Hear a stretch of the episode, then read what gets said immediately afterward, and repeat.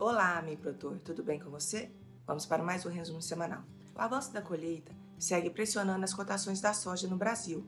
O indicador CPE regou ao menor nível desde 5 de janeiro. As exportações brasileiras de café seguem apresentando bom desempenho na safra 2021.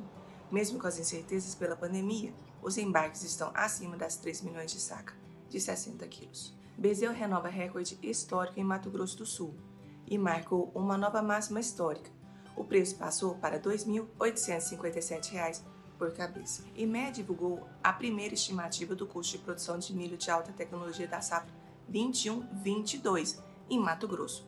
O custeio do milho se elevou 12,05% ante a safra 2021. Chicago tem maior alta em cinco semanas, com atraso da colheita da soja no Brasil. Vendas de máquinas agrícolas e equipamentos crescem 27% em 2020 mesmo com a pandemia. Exportações brasileiras de milho devem diminuir, já que o mercado interno deve pagar mais que as exportações. Estoques de suco de laranja podem chegar a 42% menor em junho. A DAPAR iniciou as fiscalizações da pré-colheita da cultura de soja 2021, cultivada no oeste paranaense.